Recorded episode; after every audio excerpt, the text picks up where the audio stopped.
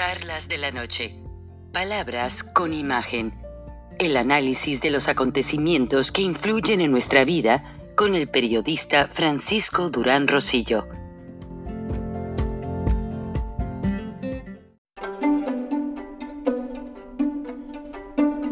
Frank Durán Rosillo eh, te saluda y los saluda a todos ustedes, su amiga María Celeste Raraz, para invitarlos a que se suscriban a mi canal de YouTube María Celeste Raraz, tal como mi nombre, donde les informo todas las semanas eh, sobre entrevistas que tienen un tema que ayuda a mejorarnos como personas y de paso son interesantes. Las pueden encontrar en mi canal de YouTube, así que los espero. Y se suscriben gratis.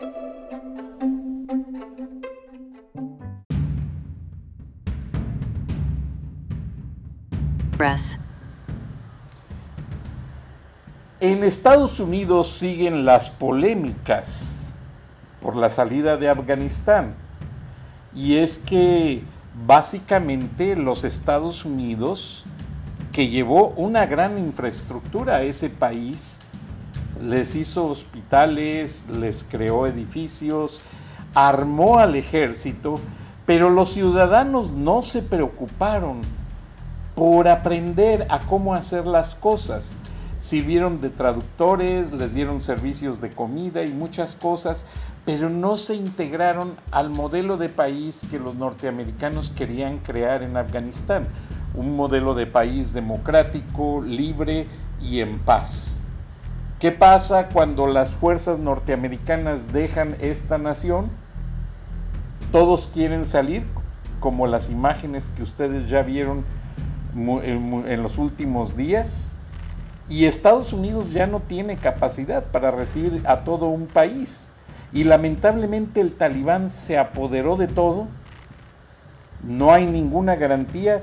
Afganistán quedó igual o peor de como antes de que llegaran los norteamericanos. Buenas noches, bienvenidos a Charlas de la Noche, Palabras con Imagen. Estamos con el internacionalista del Colegio de México, y miembro de este equipo, Rogelio Río Serrán. Bienvenido, Roger. Pues, como ves, costó billones y billones de dólares y no cambió nada. ¿Qué tal? Qué gusto en saludarte, Frank. Igualmente a la estimable audiencia de charlas. Siempre un placer estar aquí con todos ustedes platicando y dialogando sobre temas muy interesantes. Esto que planteas, que pones sobre la mesa, estimado Frank, es fundamental para tratar de entender o dilucidar de aquí en adelante cómo se van a comportar las, grandes potencias como Estados Unidos respecto a los países en los cuales quieren llevar, eh, que son buenos deseos, por supuesto, o los objetivos son muy loables, llevar estabilidad, crecimiento económico, desarrollo democrático. La verdad es que uno dice quién se puede oponer a eso. Pero cuando se va con ese bagaje, con ese equipaje hasta el otro lado del mundo, como es la ubicación de Afganistán, cuando se observa la historia eh, de los siglos anteriores de Afganistán, todos los países que han tratado de poner y dejar su huella en ese territorio bastante inhóspito, esa eh, parte muy elevada del mundo, eh, que es un cruce de caminos que vienen desde la lejanísima China y llegan hasta Europa, en fin, ahí se empiezan a ver las complicaciones. Creo que ya cuando se asiente bien el polvo de este gran evento que es la salida de las tropas de Estados Unidos de Afganistán, el hecho de que el talibán se ha apoderado hasta el momento del poder, del poder militar en Afganistán, yo todavía creo que no ha concluido bien eh, su control absoluto sobre todo el territorio, está por verse, no han podido nombrar un gobierno, siguen adoptando su bandera propia, no la bandera de Afganistán, y están en los hechos eh, reprimiendo a la gente, a las mujeres en las calles, contradiciendo lo que habían dicho, pero creo que cuando se logre asentar el polvo y en cuanto las investigaciones periodísticas y académicas entren a fondo para este, investigar esta última parte de la presencia de Estados Unidos en Afganistán, podremos entonces sí saber eh, con precisión, con exactitud, qué fue lo que salió mal. Lo que se ve desde ahorita que salió mal es este gran intento, como bien lo dices al principio, de a tratar de construir una democracia ahí donde jamás ha existido. Y no solo eso, ahí donde los propios ciudadanos que uno esperaría que recibieran esa ayuda, bueno, la reciben, el dinero lo agarran, pero que eh, se abocaran como sociedad completamente, no solamente un sector, a esa construcción de una nueva nación, de un nuevo tejido institucional, no fue el caso. Entonces, caramba, tanto dinero invertido es como un mal negocio, ¿no? Que, que, vemos mucho alrededor de, de, amigos, de conocidos, que logran reunir un capital, se entusiasman muchísimo porque este negocio sí les va a pegar, sí les va a resultar. Y resulta que fue un fiasco y luego todo el mundo acaba peleado, tratando de echarle la culpa uno a otro de, de quién fue, los del Pentágono, a los de la Casa Blanca, etcétera, etcétera, como es la historia también de estas situaciones, como fue en Vietnam. Entonces, eh, pues queda sobre la mesa saber exactamente qué sucedió, pero qué gran fiasco si se ve de esa manera. Te lo he dicho que hay que matizar y de todas maneras sí hubo huella de Estados Unidos en Afganistán, se creó una clase media que prácticamente no existía. Se les mostró a los afganos esta, esta gran imagen del mundo occidental que con todas sus fallas y vicios y errores creo yo que sigue siendo el gran modelo para seguir en el resto del mundo. Las libertades individuales, las libertades de la comunidad, el acceso de las personas como sociedad y como individuos al Internet, a todo el mundo de la información, la libertad de movimiento, Frank, que nosotros damos por sentado. Tú estás ahorita en Atlanta, si te entra la urgencia y se te pega la gana, agarras tu carro y te vas a, donde quieras, a Nueva York, a Washington. No tienes restricción alguna más que pues tu fuerza, tu, eh, lo que el cuerpo aguante, tu cartera, por supuesto, hasta donde te lleve. Pero no es así en, muchísimas partes del mundo. En la mayor parte del mundo no existe ese simple derecho de movilidad, esa simple libertad que nosotros damos por sentado. Entonces pierden mucho en Afganistán. No creo que vayan a ganar gran cosa con este nuevo gobierno militarista intolerante del talibán. Pierden mucho y creo que eso también será eh, uno de los factores a considerar por parte de los afganos. ¿Por qué no aprovechamos más la ayuda de Estados Unidos? Y ya algunos diarios en el mundo, y tú este, te va a interesar y me imagino que ya lo has pensado, eh, mencionan que el talibán se interesaría en hacer una alianza, permíteme lo hacer. Ahí está, sí, sí. Dice el talibán podría hacer una alianza con los carteles de la droga en México y desarrolla toda la historia basados en que los carteles de la droga, a diferencia del talibán, el gobierno afgano junto con Estados Unidos explotaron eh, las drogas en Afganistán a nivel farmacéutico, a nivel opio y eso no deja dinero más que a los grandes laboratorios.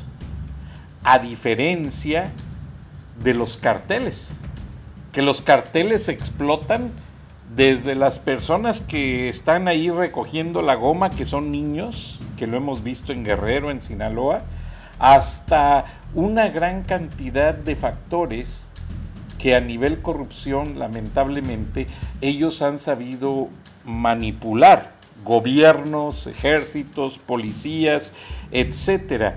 Entonces, por muy abusivo que sea el talibán con los afganos, pues también los carteles de la droga están haciendo de las suyas y sacándole más dinero a esta droga. Ahora, tan pronto el talibán se apropió de esos cultivos de droga en Afganistán, ahora queda claro que ya no están conformes, ahora ya se piensa y se habla de que les interesan también los cultivos de México. ¿Por qué razón? Porque así nivelan el precio, la oferta y la demanda. Claro, sí. y no, hay, no hay ningún cliente, ningún ah, adversario. Es como Procter Gamble, ellos crean una marca de pasta de dientes y para que no les salga un competidor, ellos mismos crean al competidor y así empiezan a, estar en el mercado manteniendo un balance en precio, en mercadotecnia, en todos los aspectos.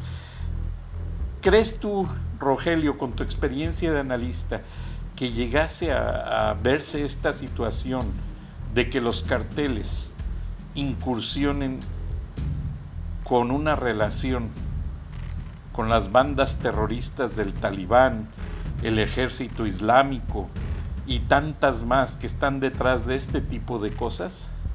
Pues mira, siendo carteles y habiendo oportunidades de negocio, incluso yo me plantearía que ya debe haber algún tipo de, colaboración. Mira, vi recientemente en, Netflix, Netflix, perdón, esta película de American Gangster con Denzel Washington como protagonista, la historia de un, de un mafioso en, no era Nueva York, creo que era Chicago. Y él empieza a mover drogas y todo, y tiene la genialidad de pensar en, que eh, era parte solamente de la cadena de suministros que dependía de proveedores que le vendían al precio que les daba la gana, le daban la calidad que, les daba la gana y no podía protestar. Entonces, teje una red que llega hasta Vietnam, era la época de la guerra de Vietnam, y entre el, oficiales del ejército de, Vietnam y oficiales corruptos del ejército de Estados Unidos, hace una cadena de envíos eh, a través de aviones militares, eh, según sale en la película, metían la droga en, una parte de los ataúdes que traían los cuerpos de los soldados caídos en combate, imagínate, ¿no? ¿Cómo está? Y el asunto le empezó a funcionar y ya lo traía la DEA este, pisándole los talones y se termina porque en eso viene ya el fin de la, de la guerra en Vietnam, el, el Vietcong toma control de todo el país, se termina eso, pero ahorita que, que, te escuchaba me acordé mucho de la película y te digo que son carteles porque como en el caso del petróleo a nivel mundial, cuidan ese equilibrio precisamente, la OPEP lo que intenta es que ninguno de, de sus socios se aloque y empiece a, a sacar más petróleo y a vender más para obtener más ganancias. Por eso no han llegado los carros eléctricos con un éxito comercial. Por eso no han llegado, además, ni los de hidrógeno, ni nada. Entonces, yo no dudo que se den ese tipo de, negociaciones. Otro factor más es que el cultivo del opio en México ya existe, existe en el estado de Guerrero, eso es bien, bien conocido, lo ha dicho incluso públicamente el, presidente López Obrador, existe también en Sinaloa, en algunas partes de Sonora, en donde el clima se presta eso, seguramente en Michoacán. Entonces ya hay, ya hay también un know-how, ¿no? un conocimiento en México sobre el cultivo de amapola.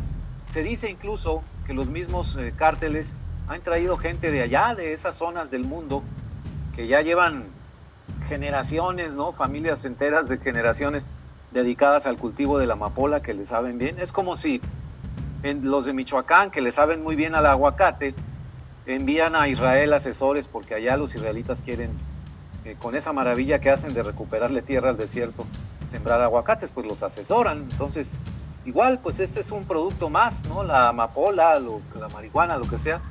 Yo no dudo que pueda ser así y esa es una alianza bastante peligrosa. ¿Hasta dónde van a calibrar los cárteles en su afán de hacer negocio, los cárteles mexicanos, los narcos?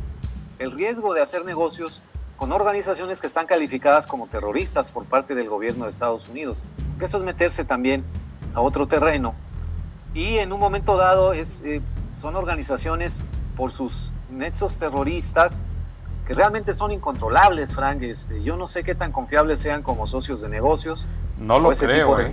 no, lo, creo, Roger. Pero mira, en la parte de video vamos a hacer una pequeña pausa comercial Estamos con el internacionalista Rogelio Ríos Serrán y regresamos en un segundito. Permítanos, no le cambie. Recording stopped.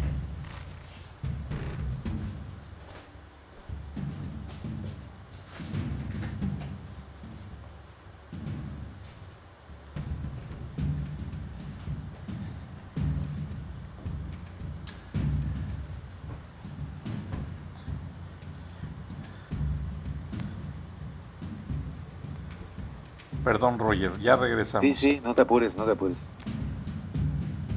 Regresamos con el internacionalista del Colegio de México. regresamos. Regresamos con el internacionalista del Colegio de México, Rogelio Ríos Serrán, que nos está dando un análisis sobre la situación que pudiese generar el hecho de que los talibanes que ya dominan Afganistán pudiesen asociarse con los carteles mexicanos para controlar la droga que se produce en Guerrero y Sinaloa. Bienvenido nuevamente, Rogelio. Nos decías que el talibán no es de confiar. que no es un socio confiable en ese sentido, un socio de negocios, ¿no? Es decir, porque trae, aparte de eso, del business en sí, una agenda ideológica, religiosa, política, extra, adicional, que no sé si en su visión, me cuesta trabajo ponerme en los zapatos de un talibán, pero en su visión del mundo. No te ubico como talibán, Roger, te falta la barba. Yo tampoco, Tendría que dejar la barba. ¿Cómo ven, ¿Cómo ven el mundo ellos? ¿Qué tanto peso tiene el hecho de que puedan hacer o no negocios? Obviamente necesitan financiamiento y necesitan eh, tener recursos a la mano, una fuente confiable para pues, mover, comprar, comprar sus armas, eh, pagarle a sus milicianos, a sus paramilitares, que son muchísimos. Pero de ahí a decir que eso sea, digamos, su principal motivo para asociarse con otras organizaciones, pues no lo sé. Y te lo, te lo comento porque eso entra dentro de esta visión de qué tan confiable es un socio. Si a las primeras de cambio va a romper la alianza o se va a volver incluso en contra de, de los cárteles del narcotráfico. Ahora, de poder a poder, poder militar a poder militar, eh, yo creo que se dan, como decimos en México, un quien vive, tanto la capacidad de fuego de una organización como un cártel, como la de los talibanes, eh, por lo menos están, están empatadas, tienen acceso a todo tipo de armamento, de vehículos militares, misiles, lo que sea. Y ahora lo que acaban de capturar los talibanes en Afganistán de equipo de Estados Unidos que se quedó atrás, que no pudieron sacar, pues lo refuerza muchísimo. De hecho, se dice uno de sus voceros dijo eh, ayer mismo que ya habían recuperado, que ya habían conquistado esta parte del Kashmir, creo que se llama, esta provincia de Afganistán que todavía está en, control de los mujahidines que se rebelaron contra los talibanes y que han llamado un levantamiento nacional. No sé, habría que confirmar por otros medios esa noticia, pero me parece que lo dicen por la confianza que tienen de haber capturado una gran parte del equipo militar que dejó Estados Unidos. Se sienten muy fuertes en este momento. Entonces, esa fuerza con la que se sienten ahora, que controlan prácticamente todo el país, eh, los cultivos de amapola, los recursos minerales, pues los, los lleva a sentarse a la mesa con una mejor posición, ¿no? Es como un jugador de póker que, que sabe que trae por ahí un as bajo la manga, entonces llega muy confiado a jugar contra socios peligrosos, ¿no? a nadar entre tiburones. Sí, pero qué tiburones. O sea, cuidado, eh, si Rusia no pudo con el talibán, Estados Unidos sí pudo porque tuvo al país en paz, pero lo vio inoperante porque era un precio trillonario, o sea, realmente no hay quien le quiera entrar ahí. Entonces, toda esta vertiente pues viene desenvolviéndose como si fuera una alfombra que posiblemente en un momento dado, por la proximidad a Irán, que es un acérrimo enemigo de los Estados Unidos, y solo por dar dolores de cabeza, se irían desenredando hasta Venezuela y de Venezuela a México. ¿Cómo ves la conexión? ¿Sería posible o no? Sí, yo creo que sí, ya en este mundo de hoy y con, con las posibilidades que se abren de globalizar el terror. De hecho, el terror ya está globalizado desde hace décadas. Hace 20 años este ataque a las Torres Gemelas fue, fue consecuencia ya a la punta del iceberg, de un iceberg que se iba construyendo también desde décadas atrás, con múltiples acciones. Entonces el terror ya es global, los contactos pueden hacerse en cualquier zona del mundo. Y América Latina es una zona muy atractiva para cualquier tipo de organización eh, eh, terrorista, particularmente los talibanes, Al Qaeda, ISIS. Porque, por ejemplo, tenemos eh, en el caso de México una frontera de 3.000 kilómetros con Estados Unidos. Canadá, al, más al norte, tiene una frontera un poco mayor, que son como 4.000 kilómetros. Pero bueno, Canadá es otra situación, es otro tipo de país, su seguridad es mucho mayor. Pero Sin además. embargo, eh, hay mucha población musulmana, mi querido musulmana en Canadá, sí, sí, sí. Porque la política migratoria de Canadá es muy, muy receptiva. Abren abren siempre las, las puertas para muchísima gente. Y aparte están los litorales, ¿no? El Océano Pacífico, el Océano Atlántico, la zona del Caribe. Es decir, hay muchas maneras de llegar al territorio de Estados Unidos desde la América Latina, América Central, América del Sur, el Caribe, México, no se diga. Entonces México particularmente es un punto muy atractivo para cualquiera que esté pensando en cómo, en cómo llegar él mismo a los Estados Unidos o en cómo hacer que sus productos, mercancías o servicios lleguen hasta los Estados Unidos. Por supuesto que yo no descarto nada de eso, Frank, y no estoy haciéndome cínico ni, ni, ni, mucho menos, pero soy bastante realista en el sentido de que estos intereses económicos son globales, se juntan con otros intereses económicos, políticos y militares que puedan ayudarse eh, en el terreno. Y, y pues se ve en vista de la debilidad en general de los gobiernos latinoamericanos que no han podido, es que cuando eh, te pones a ver, realmente los países en América Latina, los gobiernos, tienen el control de todos sus territorios. Se dice mucho esta declaración de un general del Pentágono, se repite mucho en México, de que el narcotráfico controla un 30% del territorio nacional. Yo recuerdo que en el caso de Colombia, hace años, hace décadas tal vez, se decía que en el apogeo de las FARC y, y las otras fuerzas rebeldes y su incursión en el narcotráfico, su alianza con algunos narcotraficantes, llegaron a dominar igualmente un tercio del territorio colombiano. Se habla de zonas en el Perú cuando Sendero Luminoso. Entonces, no ha habido realmente un... Es una especie de quimera en, en muchos sentidos la idea de los gobiernos centrales y la imagen que quieren de dar de fuerza en el discurso. En el terreno, estimado Frank, en las montañas de Guerrero, inaccesibles, las de Michoacán, en la parte de Serrana de Sinaloa, esta zona en donde se juntan Sinaloa, Chihuahua, Durango, ¿no? El Triángulo Dorado.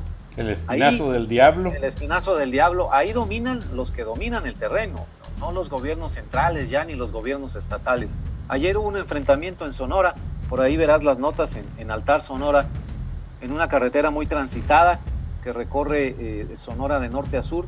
Creo que va a dar hasta Nogales, no me hagan mucho caso, ahorita no, no tengo el mapa a la mano.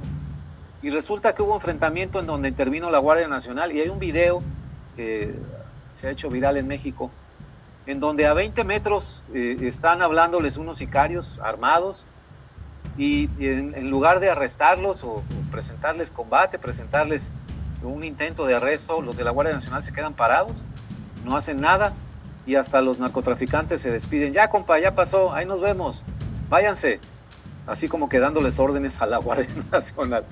Entonces dice, son cosas increíbles, ¿no? Me, me ponen a mí la, la, carne de gallina de decir, bueno, pues a qué estamos jugando o, o, a qué están jugando con nosotros. Recuerda quién gobierna Sonora, el exdirector de la Guardia Nacional. Ah, sí, sí, sí. Bueno, el, el, próximamente será gobernador todavía Alfonso Durazo, pero fue el secretario de Seguridad Pública, participó en aquel culiacanazo cuando liberaron a Ovidio, el hijo del Chapo, junto con los generales del ejército, en fin, este, entonces pues vas simplemente atando cabos y dices, en Sonora, estimado Frank, que es la frontera con Estados Unidos, eh, como, como es el caso de Chihuahua, en Sonora, en cuyos límites entre Sonora y Chihuahua están establecidos los mormones, la, la, la familia Levarón, donde fue el ataque a, a sus esposas e hijos. En, en, esa zona en donde estaban pegados a la frontera, suceden esas cosas, pues ¿qué dejas para el resto de México? Pues tienes mucha razón, Roger. Mm, no tengo palabras para darte una, un seguimiento. Me sacas el aire completamente. no, bueno, es que de veras es para, para ponerse a pensar. Y la otra situación es que si estas tendencias que, que señalamos aquí, globales, de grupos terroristas con cárteles del narcotráfico.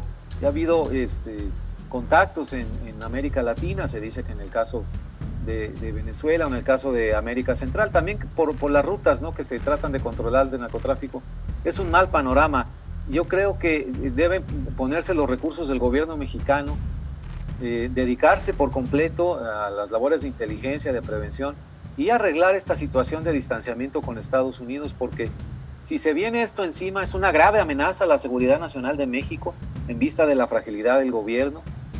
Vamos a necesitar una cooperación estrecha y completa con el gobierno de Estados Unidos, con sus diferentes agencias, la DEA, la CIA, el ejército, para evitar que este pues es un verdadero ataque a la seguridad nacional de México. Tal vez los cárteles pensarán que ellos simplemente están haciendo negocios, ¿no? Este, que no, que no están entregando el país ni nada, pero en los hechos pues es entregar el país, eh, a tener, admitir la presencia de organizaciones tan peligrosas como pueden ser los talibanes, Al Qaeda, etc. Entonces, no es una cosa de juego nada más o de verla desde lejos.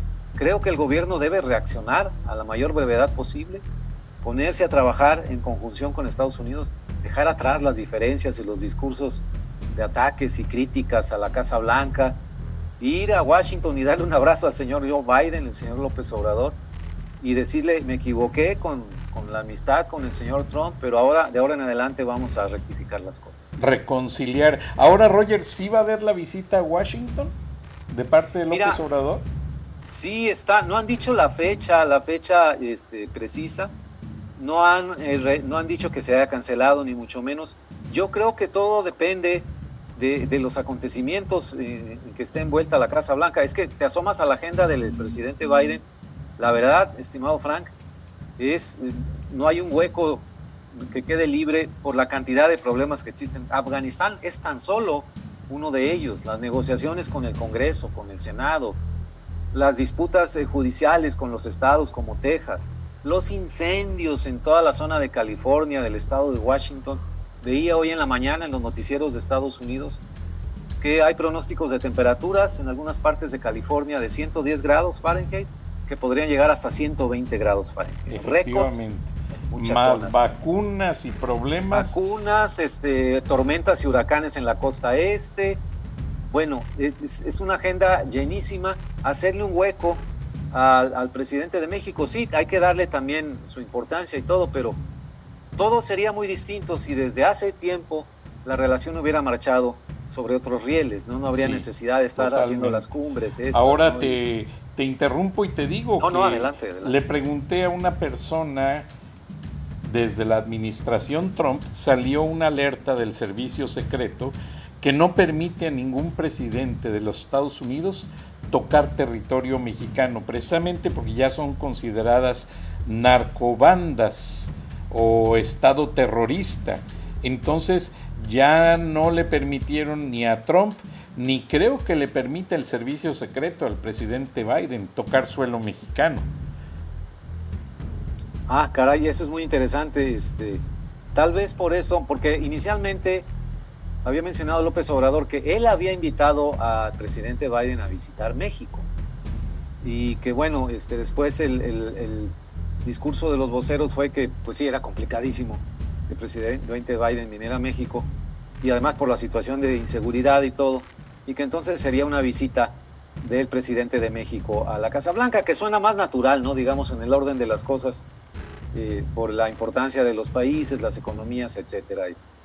Pero eh, no sé si sea también por esa situación de que desde le hayan prohibido, sugerido al presidente no, no poner un pie en nuestro país. No sé, porque ya prácticamente toda la plana mayor del nuevo gobierno de Estados Unidos ha estado en México desde Kamala Harris, la señora vicepresidenta, es el director de la CIA. Sí, Roger, pero llegaron en avión militar, iban súper protegidos, había creo que 40 drones alrededor de la Ciudad de México, computarizados con sistemas de geolocalización para entrar en, un caso de emergencia. O sea, eh, la vicepresidenta Kamala Harris fue a México, una, porque es una mujer inteligente y valiente. Y dos, porque sabía que ya tenía una comisión de la CIA cuidándola.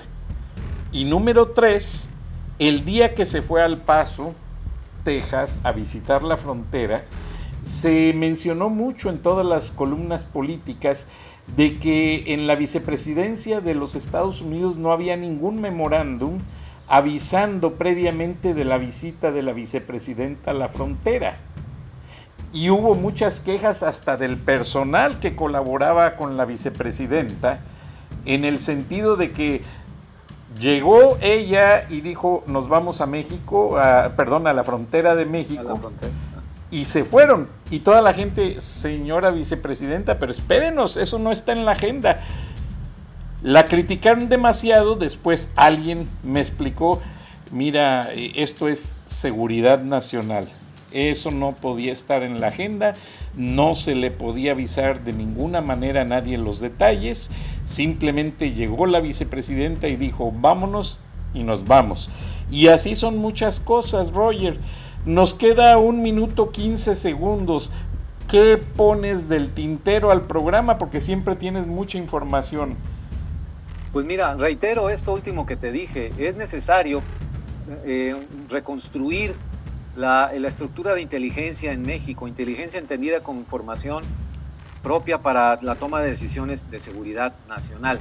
Si no fluye información de vida, si las personas encargadas de tomar esas decisiones simple y sencillamente están a ciegas, no saben lo que está pasando realmente en el terreno, y si es cierto que el 30% del territorio nacional lo sigue controlando el narcotráfico, entonces esa es una gran tarea urgentísima, estimado Frank, frente a la cual debe eh, todo lo demás ordenarse, si, si hay pleitos, fricciones con Estados Unidos, acabarlas de una buena vez por todas.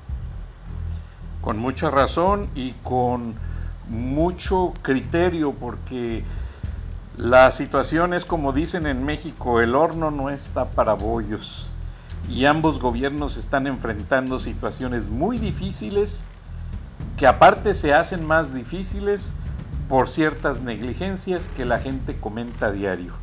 Te agradezco Roger tu participación, disculpa que interrumpí tu día, pero era muy importante estar al día con esta situación, ya que la prensa internacional empieza a manejar esas alianzas que a lo mejor ya hasta existen del talibán y los carteles mexicanos. A nuestra audiencia de radio, buenas noches, nos escuchamos mañana y a nuestra audiencia de vídeo por YouTube, nos pueden ver a la hora que gusten. Muchas gracias y hasta entonces. Recording stopped.